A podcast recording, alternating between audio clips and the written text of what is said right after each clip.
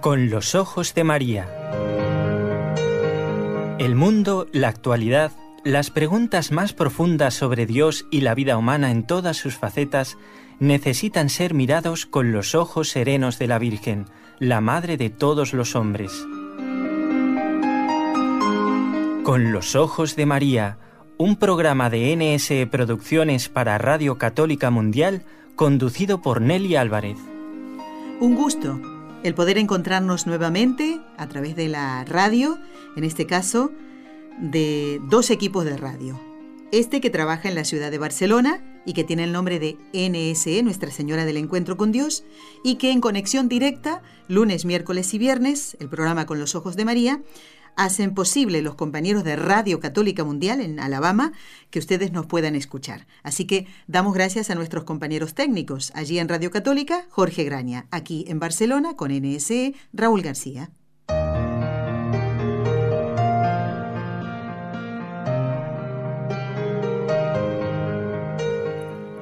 Decía el Papa San Pío X, el Papa de la Eucaristía, la devoción a la Eucaristía es la devoción más noble porque tiene por objeto a Dios. Es la más saludable porque nos da al autor de la gracia. Y es la más dulce porque dulce es el Señor.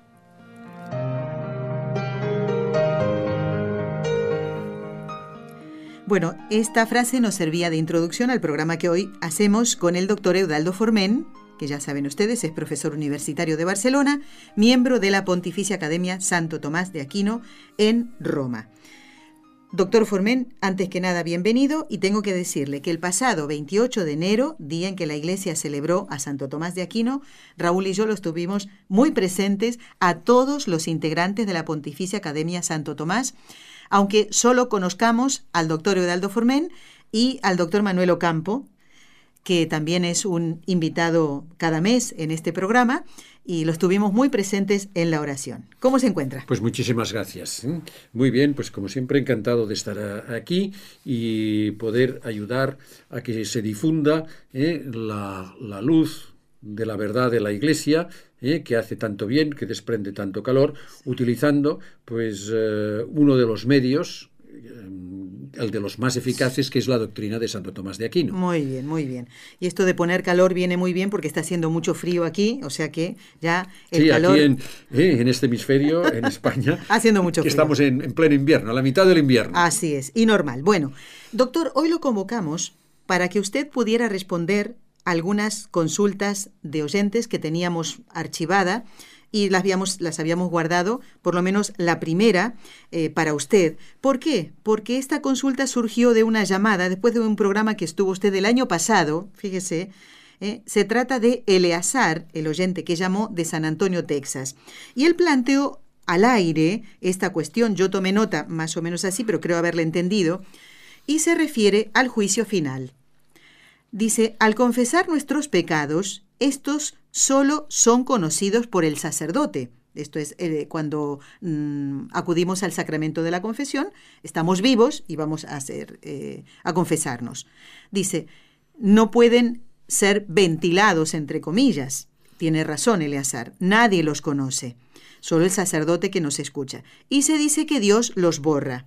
La pregunta del oyente es, ¿por qué en el juicio final nuestros pecados van a ser conocidos por todos los hombres. Es como si uno fuera acusado otra vez, dice el oyente. Sí, eh, bueno, mm, la clave quizá de esta, de esta pregunta, que está muy bien formulada, es la palabra borrar. Sí que Dios perdona mm, nuestros pecados a través, como Él quiso, a través del sacramento de la penitencia, de la, de la confesión. Pero lo que no hace Dios es que lo que ha sido no haya sido hecho, porque esto es imposible, no se puede hacer, es contradictorio. Y si en el año dos mil y pico yo día tal cometí un pecado, pues este está ahí, yo lo he cometido, esto es histórico, se me ha ah. perdonado, pero el pecado está ahí, no, no se puede desaparecer porque está ahí. ¿eh? Es, es, así nuestra vida. Entonces, en el juicio final, aunque nuestros pecados estén perdonados, según Santo Tomás, porque la Iglesia no se ha pronunciado, tenemos que pensar en una cosa, que la Iglesia lo que dice es lo que está en las escrituras, que la explica, asistida por el Espíritu Santo, y lo que está en las escrituras es lo que Dios ha revelado, y Dios muchas cosas, muchísimas, no las ha dicho, porque no las escrituras no son para satisfacer nuestra curiosidad, sino que están para saber qué es lo que tenemos que hacer para salvarnos. ¿eh? Lo que no, es decir, esto no es imprescindible. Por esto, pero sí que esto es muy lógico y muy normal, que nosotros tenemos entendimiento y con, partiendo de los datos de la Escritura y de las enseñanzas de la Iglesia, magisterio de los papas, los concilios, intentemos pues conocer al máximo, ¿eh? porque es normalísimo, es un tema que es el que nos interesa más, el de nuestra salvación. Entonces, hay, con respecto a este tema, hay dos, diríamos, dos opiniones extremas. Una, que es la que había en la época de Santo Tomás, que seguía el maestro de las sentencias, que era un intelectual que había escrito un manual, un libro, que se estudiaba en todas las universidades, ¿eh? y bueno, que se llamaba Las Sentencias, que recogía, era como un vademecum de todas las opiniones de los padres de la Iglesia, y Pedro Lombardo, el maestro, el maestro de las Sentencias, había, eh, bueno, que es un libro que yo una vez tuve, es una anécdota, es decir, para que se vea la importancia que ha tenido, ¿eh? y que bueno, que hoy en día pues ya hay otras cosas, ya no la tiene. Tuve un alumno que había estado en un seminario y después vio que no, no tenía, no tenía vocación. y me dijo cuando yo explicaba esto en clase, me dijo, profesor, mire, la importancia es que yo en el seminario, y me dijo exactamente de Lérida, allí estudiábamos el maestro de las sentencias. O sea que en el siglo XX aún ah. eh, se estaba en algunos sitios, aún se utilizaba, pues lo que, eh, porque era muy útil. Bueno, quiero decir que y este maestro decía que no se publicarán no se serán públicos, quiero decir, no es que se publiquen en un periódico, es decir, no, se harán, no los conocerá todo el mundo, todos en el Valle de Josafat, todo el mundo, todos los hombres que han, que han existido, que han vivido, no conocerán nuestros pecados, porque, bueno, no hay necesidad, porque no haría bien, bueno, y él va dando una serie de argumentos, ah, porque no hay necesidad de humillarse. en cambio, Santo Tomás no está de acuerdo con esta opinión y dice que se conocerán todos e íntegramente está al final de la suma teológica. ¿eh? Bien. Los, no solamente los pecados, sino también las buenas obras. Es decir, todas las buenas y malas obras. Y no solamente de los pecadores, sino también de los justos, de todo el mundo. O sea, será público todo, todo estará a la luz, todo estará claro. ¿Cómo será? Bueno, esto, pues, ya digo, no está en la escritura y son opiniones teológicas. Ahora, a mí lo que me interesa es que, y lo hablábamos antes de, de entrar en el aire, ¿por qué será esto? Bueno, un motivo que no es el principal, pero que usted mm, con mucho sentido común y sentido cristiano me ha dicho, es que será una manera, las malas obras, los pecados, porque ya digo, se conocerán las buenas, de vivir la humillación, de vivir una humillación, de un mérito, ¿no? Bueno, esto no es, no es, mm, pues es verdad. Mm. No es un dogma de fe. No. Es, algo que piadosamente Mire, se conocen ya nosotros los pecados de Santa María Magdalena, que son hechos, están en el Evangelio, son hechos públicos por la Iglesia. Lo que ocurre es que entonces esta humillación hay que entenderlo bien, porque, dice Santo Tomás, que ya no tendremos vergüenza. Aquí sí ah, que tendríamos vergüenza, pero allí no nos, no nos avergonzaremos. Mm. Nos cuesta entenderlo. Claro. ¿Por qué? porque la vergüenza en qué consiste? Es un miedo de perder mi buena fama. La buena fama y por tanto de perder la gloria. Y los honores que pueden venir de eso, claro. Pero entonces ya no será posible tener buena o mala fama porque, porque ya seremos bienaventurados o Dios no lo quiera, o, condenados. Y por tanto ya la gloria ya no nos importará, ya no nos importará nada el saber qué dicen los demás. Y por tanto, pues no afecta a que sea una humillación ni positiva y negativa. Eh, no sé si tiene usted que añadir algo. No, estaba pensando, doctor, que tiene razón lo que dice Eleazar. Claro, me da vergüenza que los demás aquí en este mundo conozcan mis pecados, ¿no? Pero... En este mundo. En este mundo. El mal siempre tiende a ocultarse. Cuando hacemos obras de bien, pues ya nos vamos a la vanagloria, decir, que todo el mundo lo sepa, ¿no? Y cuando hacemos una, pequeña cosa, sin una imperfección o un pecado venial, que no se entere absolutamente nadie, ¿no? Cuando hacemos mal eh, las cosas, las hacemos a escondidas. Y ya en el juicio final, pues eh, me parece, no sé, pienso en lo que mm, reflexionaba Santo Tomás, ¿qué me importa a mí que se sepa todo el mal que he hecho si pues es una forma también de humillarme, ¿verdad? O sea, ya después ¿qué vendrá, o sea, Sí, pero entonces ya no, no habrá humillación mm, mm. y quizá por otra cosa que le voy a decir que dice Santo Tomás. Bueno, primero matizar una cosa, escondemos las malas obras y las buenas las propagamos. Se pueden propagar bien y mal. Cristo dice que se propagan para que, den, para que se dé gloria a Dios. ¿eh? No para que ah. nos den gloria a nosotros. A nosotros, ¿Por qué? Y esto tiene que ver con la, la respuesta de Santo Tomás. Porque en el juicio final, pues habrá justicia y una justicia definitiva.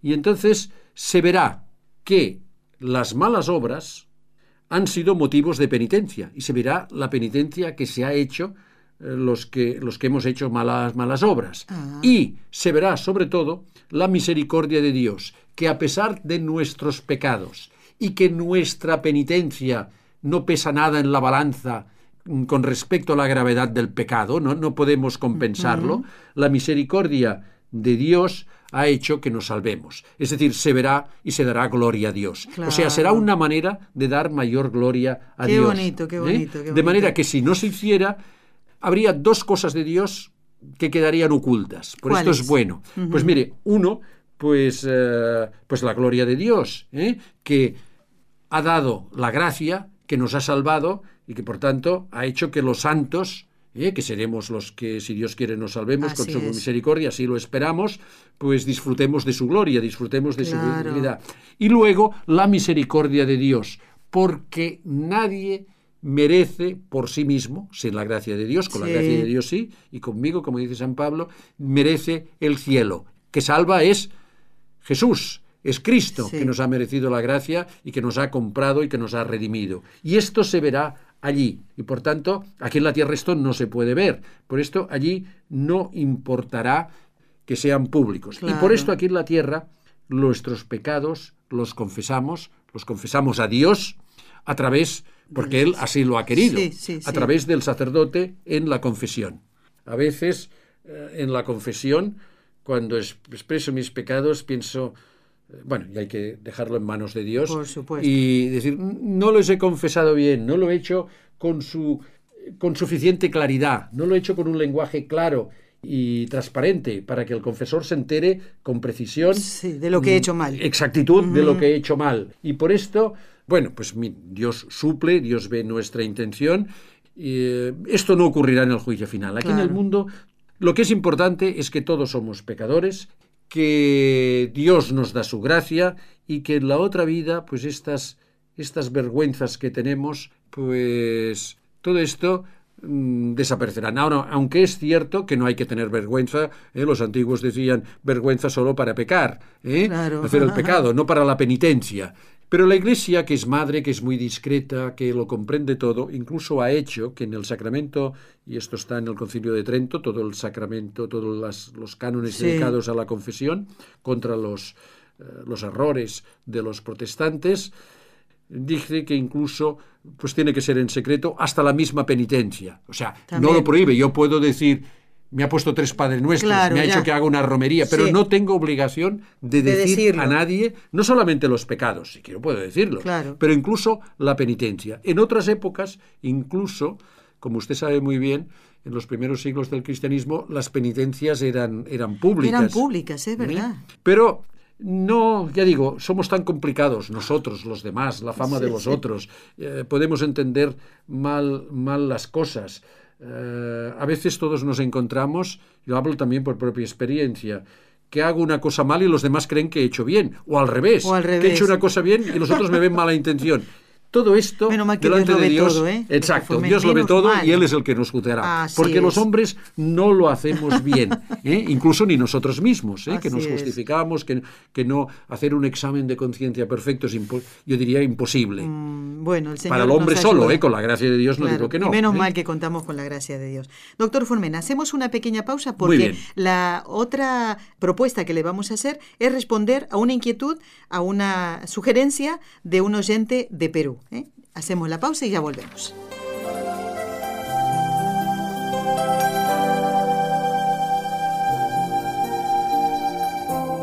Estás escuchando en Radio Católica Mundial el programa Con los Ojos de María, en vivo y en directo, presentado por el equipo Nuestra Señora del Encuentro con Dios desde Barcelona.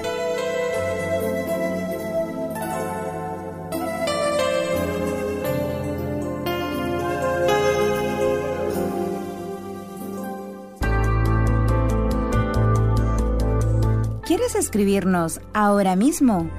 Puedes hacerlo al siguiente correo electrónico con los ojos de María arroba nsradio.com.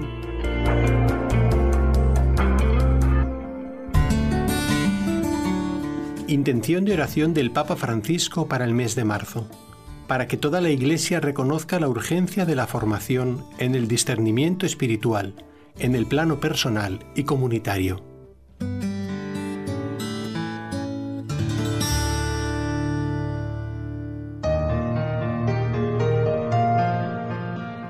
Bien, continuamos respondiendo a consultas y sugerencias que ustedes mismos nos han hecho. Antes de la pausa era la pregunta de Eleazar de San Antonio, Texas, en Estados Unidos. Y ahora vamos a responder a una inquietud de Mario de Lima, Perú, que él sugería, doctor Formen, hablar de los milagros eucarísticos. Especialmente eh, se refería al de Lanciano. Y mm, yo creo que lo más como para introducir eh, este tema y responder a la inquietud de Mario, hace falta que veamos algún milagro eucarístico para creer que Cristo está realmente en la Eucaristía.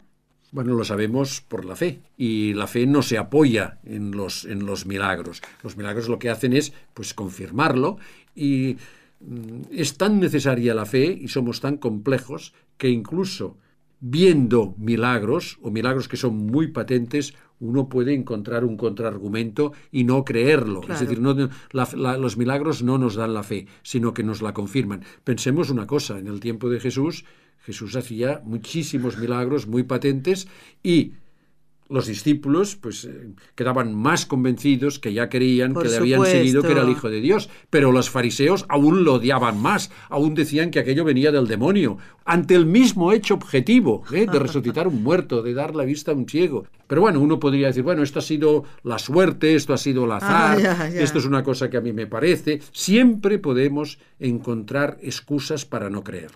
¿Ha tenido usted la oportunidad de estar en algún lugar donde se ha producido algún milagro eucarístico? Por ejemplo, en Daroca. Sí, pues mire, estaba pensando en esto. ¿eh? Estaba pensando, hace pocos años, estuve precisamente, que usted eh, lo ha citado antes, con el doctor Ocampo. ¿eh? Ah, mire. Que vino, hizo un viaje a España y fuimos a visitar a un amigo, el padre Juan José Gallego, un dominico, y estuvimos en Daroca visitando unas santas monjas dominicas. Sí. Y entonces tuvimos la oportunidad, pues, de ver pues los bueno puede usted contarnos lo que hay lo que hay en Daroca que es muy digno. se produce una guerra no recuerdo ahora el siglo es bueno es un detalle que sí, sí, no siglo XI o XII durante la Reconquista no bueno pues sí. Resulta que el capellán del ejército prepara todo para celebrar la Santa Misa va a darle la comunión a seis capitanes eh, despliega los ornamentos dentro de, bueno, en el campo era, ¿no?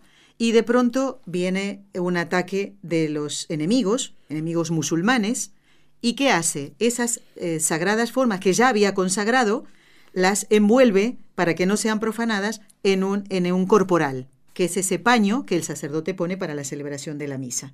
¿Y qué hace? Para que no sean profanadas, las esconde en unas piedras.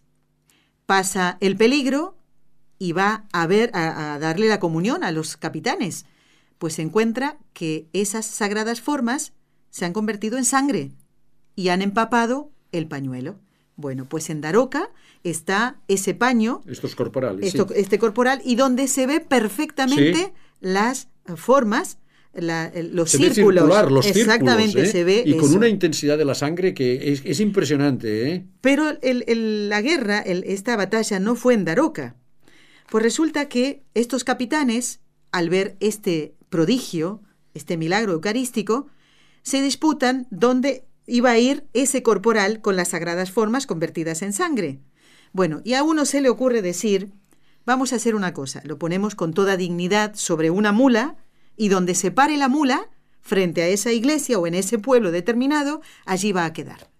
Pues resulta que van detrás de esta mula que lleva dignamente ¿eh? sobre sus, sus lomos eh, este corporal y se cae muerta frente a la iglesia de Daroca. Y allí quedaron estos Sí, sí, corporales. sí, están en el, en el altar mayor. Yo tuve, bueno, tuvimos y con el doctor Ocampo, pues tuvimos mucha suerte, bueno, suerte no, fue una, Una gracia de Dios, ¿eh? una bendición de Dios, que el padre gallego pues conocía, porque no era, no las exponen, no las exponen Así es, siempre, doctor, ¿eh? sí. y nos las expusieron para que nosotros pudiéramos Qué- qué- pues, qué pro- venerarlas, qué bueno. ¿eh? y la verdad es que es que es impresionante, ¿eh? Sí. No tienes palabras, ¿eh? Sí, sí, Usted sí, ha tenido la queda- oportunidad de Claro que sí, sí, ¿Eh? sí. Y es-. Con una peregrinación fuimos y realmente es...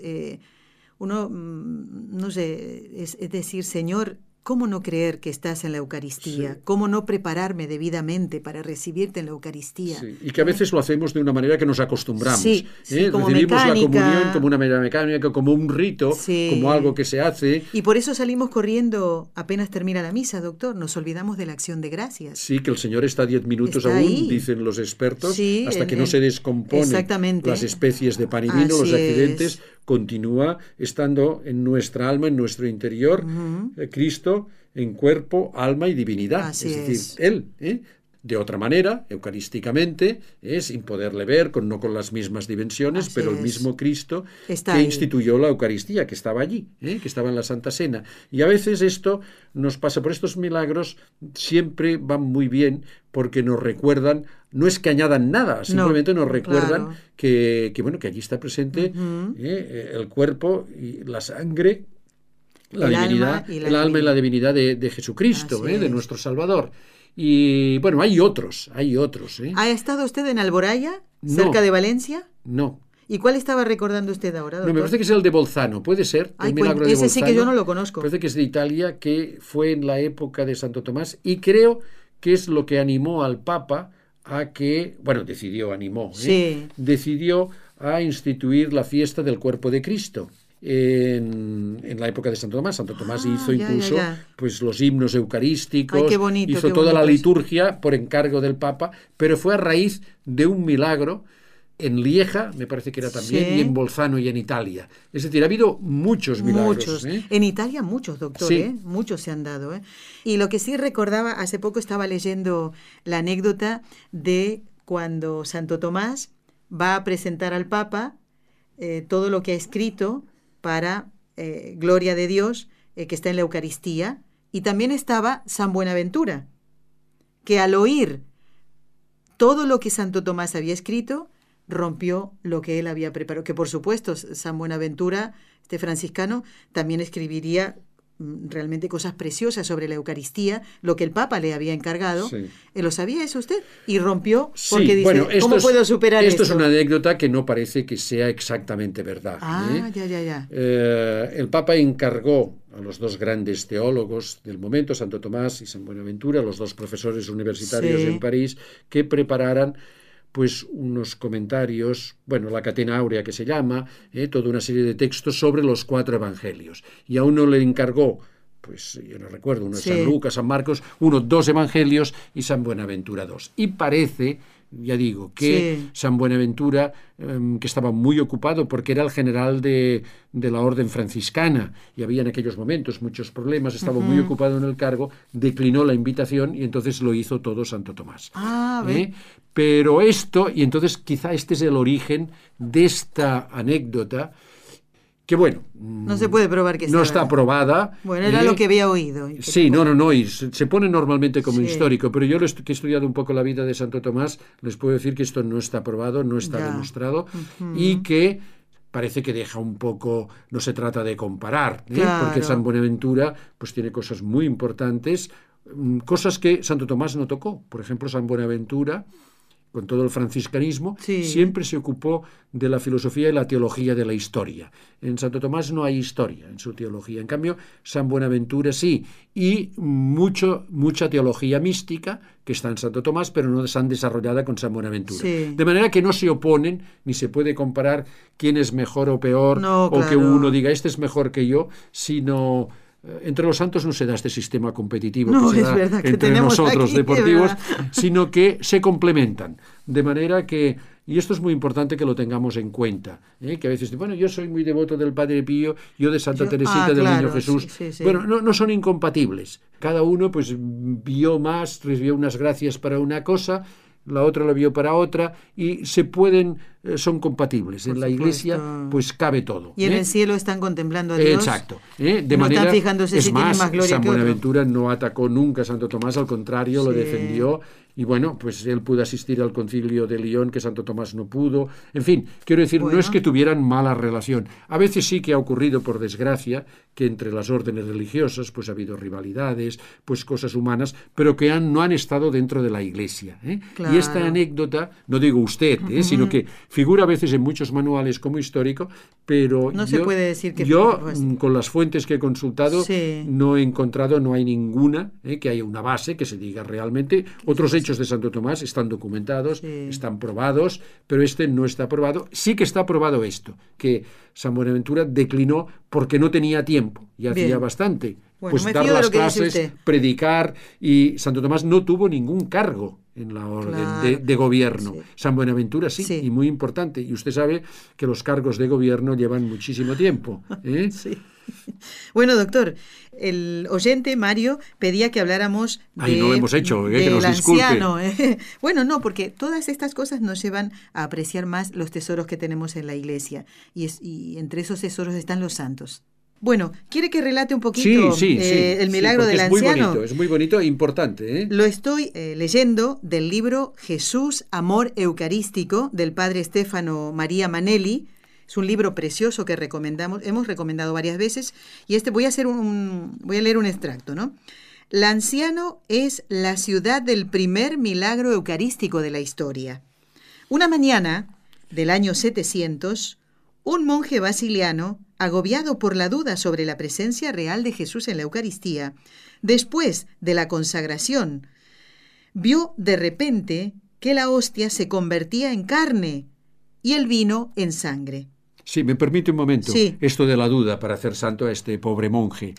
He leído en alguna parte de que este hombre era ortodoxo, es decir, no era, y que, o quiero decir, no ortodoxo, que era de rito oriental y que tenía las oraciones previas a la consagración, pues eran distintas. Las palabras de la consagración no siempre han sido las mismas, las que dijo Cristo, pero las oraciones previas, las de después, Sí. y entonces tuvo dudas, porque somos humanos, de decir, estos los latinos, porque estaba en Italia, no, los, no lo hacen con las oraciones anteriores que decimos nosotros. ¿Valdrá entonces la consagración? Es decir, esto es el tipo de duda, Ah, ¿eh? No es que tuviera tenía una mentalidad, bueno, ¿eh? pues del rito, Claro, de lo suyo. claro. Bueno, no sé si es bueno, verdad, vale la aclaración también. pero ¿eh? sí, exacto, Bien. no es que tuviera tampoco aquí el texto que usted lee lo dice que era una duda de fe, ¿no? Sí, o sea, Que no, dudas. la duda sobre la presencia real de Claro, Jesús presencia no porque no estuviera nunca, Sí. sino que con aquella liturgia, que había en la iglesia varias liturgias, Sí. sino con la liturgia romana, eh, que Dudo. estaba celebrando en Italia, en la Chiano, pues fuera eficaz, eh, que fuera distinto. Es como si alguien dijera, bueno, ¿vale lo mismo la misa en latín que en inglés o en castellano? Mm, y tuviera dudas. Es decir, Ya. yo creo que la que consagra es la de latín. No es Sí. verdad. Es la misa en las que pronunció. Cristo en arameo y no las pronunciamos en arameo. ¿eh? Por supuesto. Bueno, resulta que al comprobar esto, que la hostia se convertía en carne y el vino en sangre, sin poder ocultar el suceso, manifestó el hecho a los pocos fieles que estaban presentes allí en la Santa Misa, los cuales en un santiamén divulgaron la noticia por toda la ciudad y su contorno. Y a lo largo de los siglos se ha podido difundir este milagro. Bueno, ahora tengo que decir que desde el año 1902, doctor Formen, Sí. las santas reliquias guardadas en una eh, custodia de plata, que es del siglo XVIII, y colocadas en lo alto de un altar monumental, se pueden admirar de cerca por todos los peregrinos que van a visitar a Silanciano. ¿m? La carne conserva el color rosado, la sangre está en un cáliz de cristal muy antiguo que está fijado a la base de la custodia y está dividida, atención esto, en cinco grumos con un total de 16 gramos y 505 miligramos. Tiene el aspecto terroso y de color natural. Se han hecho una serie de estudios que ahora sería muy largo. En algún otro programa lo podemos comentar, doctor. Sí, creo que ¿eh? los últimos han sido desde hace muy poco, ¿eh? de dos científicos, no sé si aquí en los datos que usted tiene de un científico italiano, de dos médicos. Sí, el, el doctor Biondini, estos son estudios del año 73. Es un médico y un biólogo italiano. Sí, sé que después ha habido más. ha habido sé más, de- no me extraña, ¿eh? No me ¿eh? O sea, más recientes, ¿eh? Más esos son los años 90. En el 74 tengo yo aquí. Bueno, no, no, pero haciendo. esto no. Tiene que ver con que en ese año llegaba un grupo de prelados polacos, iba un tal Boitila, no sé si le suena, que luego sería el Papa Juan Pablo II. ¿eh? Y después de una larga visita, eh, dejó escritas en el álbum estas palabras. A ver, fac nos tibi semper magis credere, intespen avere te deligere. ¿Qué significa? Bueno, pues haznos que nosotros siempre creamos más, te esperemos y te amemos. Pues ahí Es está. muy Eso bonito. dejó escrito el Papa Juan Exacto, Pablo II. ¿eh? que este milagro aumente nuestra fe, nuestra esperanza y nuestro amor. Es muy bonito y bueno, es esta doctrina. Yo esto que quería decirles es que, bueno, este milagro que se puede ver la carne, que se ha comprobado además que es tejido de- del corazón y que es humana. Es decir, los estudios que han hecho sí, sí. es que esto se está llamando y que la sangre pues es realmente sangre humana, incluso se sabe el grupo sanguíneo, que ahora no recuerdo, me parece que es ADD o bueno, no, no sé, y que concuerda con otros milagros y con otras Sí, que reliquias. también es la misma, Exacto, eh, que es lo sangre. mismo. Sí, ya digo, misma. se puede... eh, ah, bueno, y otra cosa muy importante en estos análisis químicos que son los últimos, parece que son del año Sí. 90, descubrieron, he leído en alguna parte, pero bueno, no es exacto, que no tenía eh, conservantes. Es decir, Ah, para ya. que la carne o para que algo pase los siglos y no se descompona, se descompona, puede tener, pues qué sé yo, ¿eh? Sí. como las momias egipcias, algunos Claro. productos químicos. Aquí no hay nada. Nada. Es decir, es como si estuviera pues reciente, ¿no? Y claro, es, realmente es milagroso No y es para un hecho pues de que tengamos, yo creo que es lo que más devoción a la Eucaristía. ¿eh? y como dice el Papa que yo no conocía que es muy bonito no que esto nos sirva pues para aumentar nuestra fe y no solamente nuestra fe ¿eh? que es muy propio de Juan Pablo II nuestra esperanza y nuestra eh, Caridad. nuestra caridad ¿eh? nuestro amor amor a Dios y amor al prójimo realmente pues es, es una cita muy bonita. Ya digo, hay otros milagros y nuestra fe no se apoya en estos milagros. Estos milagros lo confirman y nos sirve pues para tener una mayor vida de piedad, para que aumente y pidamos a Dios que aumente nuestras virtudes cardinales, pero cardinales sobrenaturales. Teologales. Eh, teologales, exacto. ¿eh? Eh, la fe, la esperanza y la caridad, y no también las otras, Por ¿eh? la justicia, la prudencia, la templanza, en fin. Pero que, sobre todo, pues tengamos mucha devoción eucarística, sobre todo, pues que eh, no solamente en el acto de comulgar, sino, pues, pues qué sé yo, pues la, la adoración al Santísimo, es, las procesiones, Sí, ¿eh? sí, las horas santas, Claro ¿eh? todo, Todo esto es lo que nos tiene que mover y enseñarlo también a los demás. Gracias, doctor Eudaldo Formen. Hasta un nuevo programa, si Dios quiere. Hasta siempre. Muchísimas gracias a usted. Amigos oyentes, ustedes no se muevan de allí porque el programa continúa. Si deseas participar en vivo en el programa Con los Ojos de María en Radio Católica Mundial, marca el siguiente número de teléfono 1866-398-6377 si llamas desde Estados Unidos o Puerto Rico. Si llamas desde otros países, marca el código internacional y luego el número 1205-271-2976.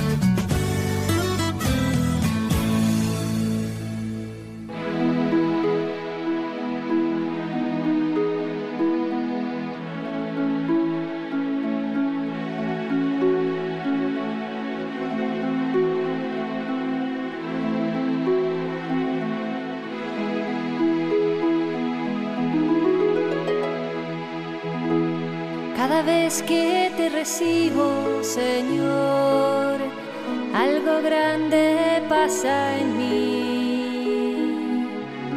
Cada vez que estoy contigo, mi Dios, me acerco un poco más a ti, porque en la hostia estás, mi Jesús de verdad.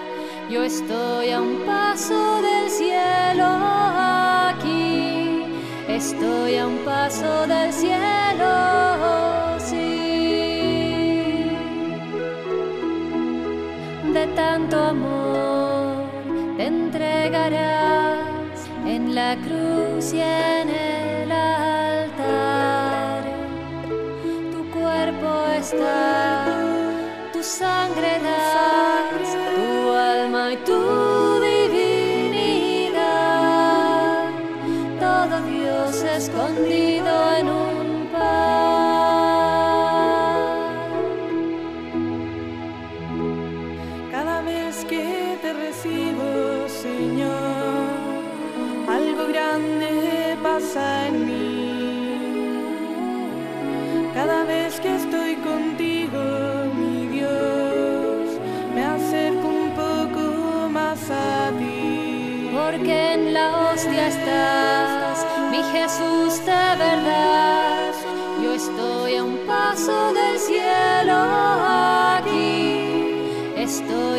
Paso del cielo, sí. Al comulgar me abrazará Jesús en Santa Trinidad.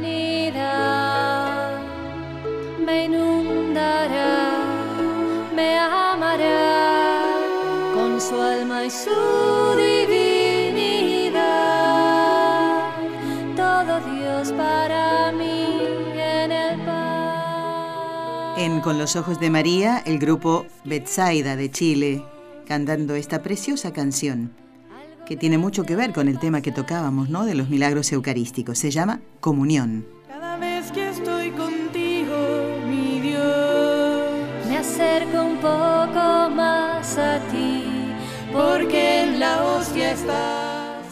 Bueno, nos quedan todavía unos, bueno, un poquito menos de 20 minutos para terminar el programa de hoy, el último programa de este mes de febrero, el mes más cortito del año.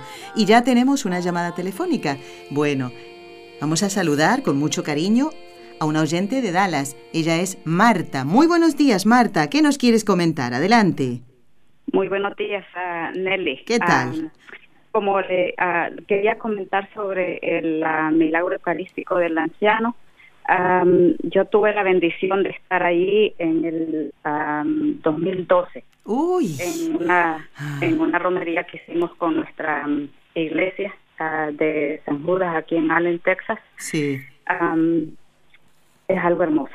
Es, eh, pues tendría, como siempre se dice, uno estar ahí para, para saber la dimensión de, de, de todo lo que se siente. Claro. Pero lo que quería comentar que eh, según el guía nos dijo que nosotros habíamos sido muy am, bendecidos porque por dos días consecutivos eh, nuestro el sacerdote que iba con nosotros Sí.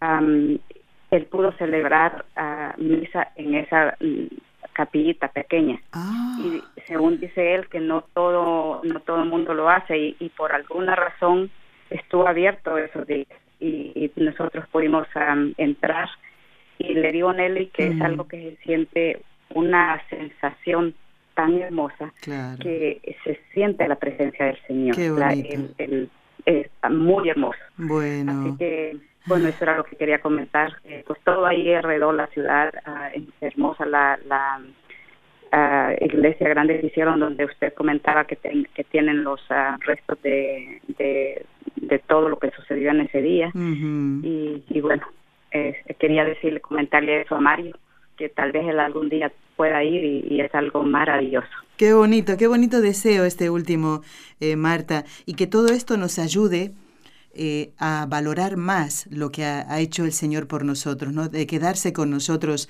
en la Eucaristía. Gracias, Marta, porque esto nos habla de una familia, ¿no? Tú has tenido esta preciosa experiencia, yo no, ojalá algún día pueda ir al anciano, y también Mario, que fue el que eh, pidió que charláramos de este tema. Gracias, Marta, gracias por habernos acompañado. Bueno, vamos a dar lectura a algunos correos electrónicos. ¿eh? Pueden aprovechar para llamar si alguien ha tenido la oportunidad de, mm, como Marta, ¿no? de visitar algún lugar eh, donde se produjo algún milagro eucarístico. Bueno, quiero saludar a Shirley de Bello, en Colombia, que nos escribió lo siguiente, entre otras cosas. Doy las gracias por el ciclo de estellos sacerdotales. Y nos cuenta ella que solo se ha perdido cuatro programas. Y dice, y espero en el Señor ponerme al día con el podcast. Ha sido un ciclo maravilloso y providencial. Sigue siéndolo, Shirley, y pinta ser bastante largo, ¿eh? Ahora les voy a contar algunos detallitos también de los próximos invitados. Dice, y más en estos tiempos donde la labor del sacerdote está tan menospreciada, es hermoso ver cómo hay tantos sabios y santos sacerdotes. Me han encantado todos los programas que he escuchado y cada vez me inflama más el deseo de orar por ellos. El programa de hoy con el padre Antonio me encantó. Se refiere al programa del día, a ver cuándo fue, creo que lo tengo aquí, momento, momento, por si alguien lo quiere buscar en el podcast el programa del viernes pasado. Pues a Shirley le encantó. Dice, salí de muchas dudas y aprendí algo nuevo. Lo de la anécdota de San Antonio de Padua, ¿eh? con el hombre eh, corrupto, ¿no? que tenía puesto su corazón pues en su dinero. Un abrazo enorme dice que Dios los bendiga. Gracias Shirley, igualmente para ti. ¿eh? Me alegro mucho de que les esté gustando el ciclo de estelios sacerdotales. Bueno, también quiero saludar a Marta Elena de México y dice, ¿me puede decir por favor cómo buscar en los podcasts tres programas de hace muchos meses? Ay, Dios mío. Dice, recuerdo que uno se llama, bueno, me pone los nombres, ¿eh? en otro donde estuvo el padre Antonio, quisiera tenerlos para que un familiar los escuche, ya que ella no tiene internet. Bueno, pues Marta Elena, tú misma tienes que entrar en el podcast e ir revisando porque veo que prestaste muchísima atención a los nombres. Voy a hacerle una preguntita a Raúl al aire. ¿Están los nombres de los invitados al lado de... No están los nombres de los invitados, claro. Eso es, una pena eso. Bueno, te voy a invitar, Marta Elena, porque yo francamente no puedo hacer este trabajo de irme hacia atrás tanto, y más si tú dices muchos meses, pues puede ser 10 meses, o sea, es, mucho, te quiero invitar a que te armes de mucha paciencia y tal vez esto te anime, Marta Elena, eh, te anime, ¿qué cosa? Que por el alma de ese familiar al que quieres regalarle estos programas, te armes de paciencia, que lo ofrezcas por él. Eh, porque yo te soy sincera, mm, eh, ponerme a hacer esto para mí me llevaría mucho tiempo. Entonces, como veo que prestaste atención a los otros programas, pues que, lo busques tú misma. Generalmente pueden ser estos programas tal vez de consultas de oyentes. ¿eh? A lo mejor eso te ayuda, que vayas viendo. Ten en cuenta también que el padre Antonio Ruiz no es el único sacerdote que responde las consultas de ustedes. ¿eh? Hoy mismo ha estado el doctor Eudaldo Formen, que no es sacerdote, es un laico, y ha respondido a las preguntas. Eh, yo te pediría que te armes de paciencia y busques los programas de meses atrás que digan consultas de oyentes. ¿eh? Bueno, Martita, ojalá que los puedas encontrar y tenme al tanto de eso. ¿eh? Gracias. Bueno, nos llegan también más correos, por ejemplo, de Gaby de New Jersey y dice, Nelly, agradeciéndoles por estos programas dedicados a entender y conocer más sobre esta vocación tan santa como la de los sacerdotes, que son Cristos en la tierra. He escuchado casi todos los programas y quisiera agradecer a cada sacerdote por su tiempo, por el tiempo que eh, brindan dándonos sus testimonios, que para mí personalmente me impulsa a no retroceder en mi fe a pesar de tantos tropezones cada día. Bueno, y un programa que especialmente le gustó a Gaby fue el del padre Javier Boada, el capellán del ejército, ¿eh? De verdad que gustó mucho este programa. ¿eh? Y dice, estos sacerdotes, refiriéndose a los castrenses, vienen a ser alivio y rescate para esas almas sedientas de perdón. Así es. Gaby, gracias por tu comentario. Ana Rosa nos dice, recibe un fuerte abrazo en Cristo Jesús, Nelly. Siempre me alegra escuchar tan hermoso programa que me instruye y alimenta el espíritu. Siempre me levanto pendiente de escuchar por Radio Paz desde Miami. Bueno, vamos a aprovechar también para saludar a nuestros compañeros de Radio Paz en Miami. Fíjense qué grande es esta familia de los medios de comunicación católicos. La mayoría de ustedes nos escuchan a través de Radio Católica Mundial, que ciertamente tiene un abanico de oyentes y una amplitud impresionante. Muchos de ustedes a través de NSE en los distintos lugares, de distintos lugares del mundo, porque yo estoy en Barcelona, pero hay amigos que nos escuchan desde Colombia, ¿eh? Medellín, Bogotá y tantos otros lugares, desde Perú, Arequipa, Lima, Cusco y muchos otros lugares. Y, en este caso, eh, también a los compañeros de, de Radio Paz, que permiten que los oyentes de Miami puedan escuchar esta programación también. ¿eh? Qué, cosa, cómo estamos unidos todos y desde lugares distantes unos de otros. Así que los saludamos a los de Radio mm, Católica Mundial, pues todos los días, lunes, miércoles y viernes, nosotros nos ponemos en contacto con ellos. Pero a mí me encantaría, sinceramente, que algún día eh, pudiéramos estar en contacto y charlar un momentito con algún locutor de Radio Paz no sé, a ver, yo lo dejo ahí eso, ¿eh? Bueno, Roland, que es otro oyente del programa Con los Ojos de María y de esta radio, dice, qué bonito programa el del viernes. Estoy escuchando desde New Jersey. Se refiere al programa eh, no del 22, sino del 23, Roland. Ese día fue el que, en el que estuvo el padre Antonio. Dice, un saludo de los hermanos que están en la cabina, eh, Nelly, Jorge dice, para que el Señor lo siga iluminando en ese caminar. Y también a todos los sacerdotes, religiosos, religiosas, porque dice que él le ha llamado mucho la atención cuando se habla en el programa de las vocaciones, especialmente de las vocaciones sacerdotales. Roland, gracias por tu comentario y que Dios te bendiga y te invito, si estás escuchando ahora el programa, a rezar las tres Ave Marías que vamos a hacer en un momentito.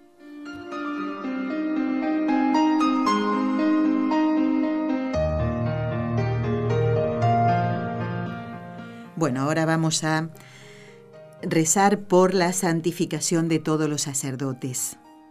Ellos nos traen a Cristo. Si no hay sacerdotes, no hay Eucaristía. Así que pidamos por ellos. Si no hay sacerdotes, no hay perdón de Dios. Ellos nos dan la absolución en nombre de Dios. Vamos a encomendarlos. Y hoy quiero pedirles de todo corazón que me acompañen en la oración por el Padre Luis Díez Merino, este sacerdote pasionista que suele estar con nosotros una vez al mes. Eh, la última vez es el sacerdote que habló sobre Moisés y mm, yo me puse en contacto esta mañana con él para que eh, prontito pudiera estar en el programa y eh, responder a la inquietud del oyente que nos pedía que él hablara del profeta Elías. Pues el padre Luis se encuentra bastante malito de salud, y justamente eh, las cuerdas vocales, su garganta. Tienen que hacerle una serie de pruebas, me lo decía hoy, y eh, va a tardar un poquito en volver a estar en el programa con los ojos de María. Así que con mucho gusto lo vamos a encomendar. Vamos a pedir por su salud, por su santificación y la de todos los sacerdotes del mundo, especialmente quienes nos acompañan en el programa. En el nombre del Padre, y del Hijo, y del Espíritu Santo. Amén. María, Madre mía, por el poder que te concedió el Padre, libra a todos los sacerdotes de caer en pecado. Dios te salve María, llena eres de gracia, el Señor es contigo. Bendita tú eres entre todas las mujeres, y bendito es el fruto de tu vientre, Jesús. Santa María, Madre de Dios, ruega por nosotros pecadores, ahora y en la hora de nuestra muerte. Amén. María, Madre mía, por la sabiduría que te concedió el Hijo, libra a todos los sacerdotes de caer en pecado. Dios te salve María, llena eres de gracia, el Señor es contigo. Bendita tú eres entre todas las mujeres, y bendito es el fruto de tu vientre, Jesús. Santa María, Madre de Dios, ruega por nosotros pecadores, ahora y en la hora de nuestra muerte. Amén.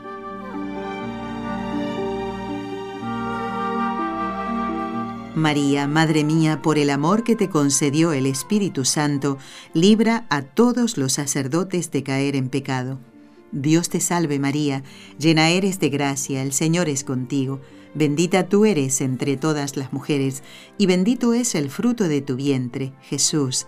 Santa María, Madre de Dios, ruega por nosotros pecadores, ahora y en la hora de nuestra muerte. Amén. Dios Padre Todopoderoso, por intercesión del Inmaculado Corazón de María, te pedimos la santidad de los sacerdotes del mundo entero.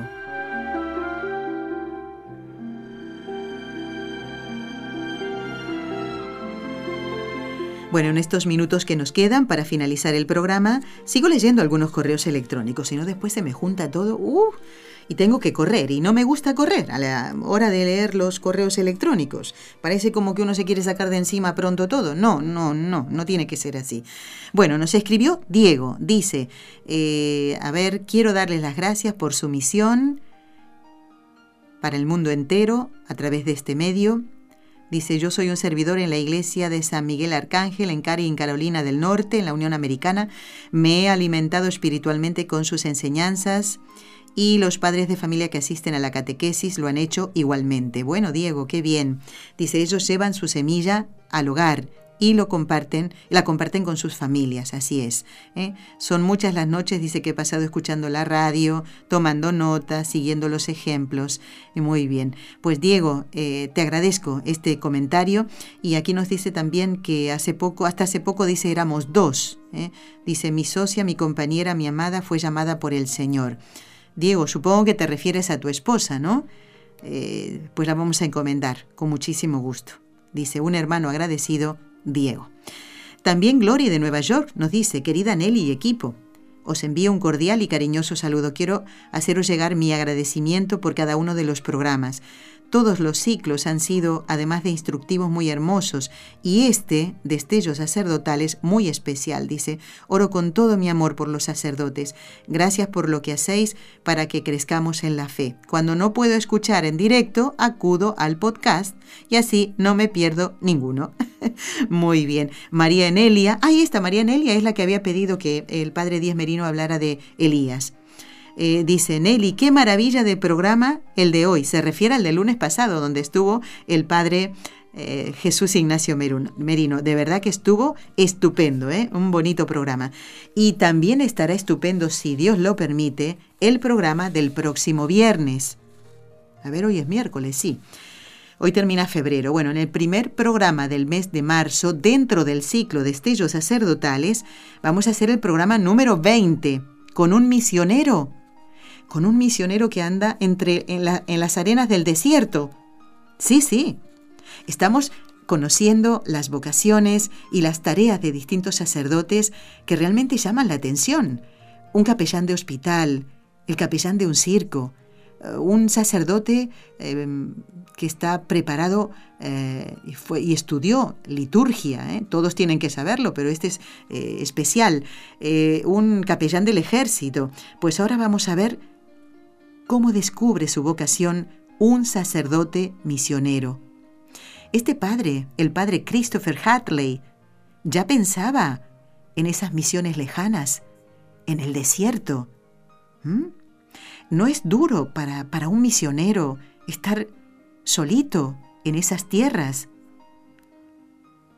¿Cuáles son los recuerdos que guarda de sus años anteriores, de de tarea misionera en otros países.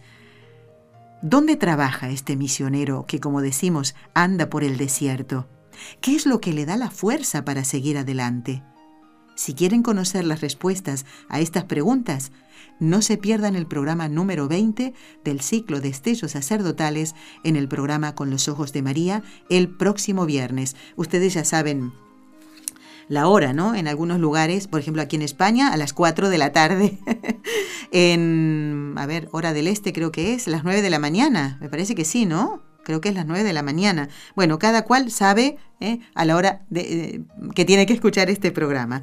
Gracias a los amigos que nos han enviado intenciones para la misa del último día del mes. Recuerden que solamente tienen que hacerlo a través del correo electrónico, no llamando por, eh, por teléfono, porque si no apuntamos mal o apuntamos corriendo y eso no está bien. Así que los esperamos el próximo viernes para charlar con el padre misionero Christopher Harley, misionero en el desierto. Gracias, que Dios los bendiga. Has escuchado un programa de NSE Producciones para Radio Católica Mundial.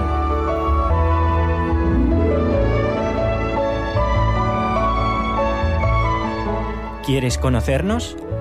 Escríbenos al correo electrónico con los ojos de María.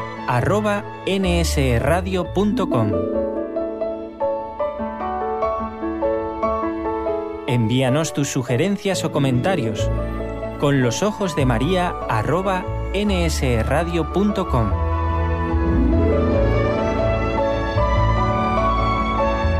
Te esperamos.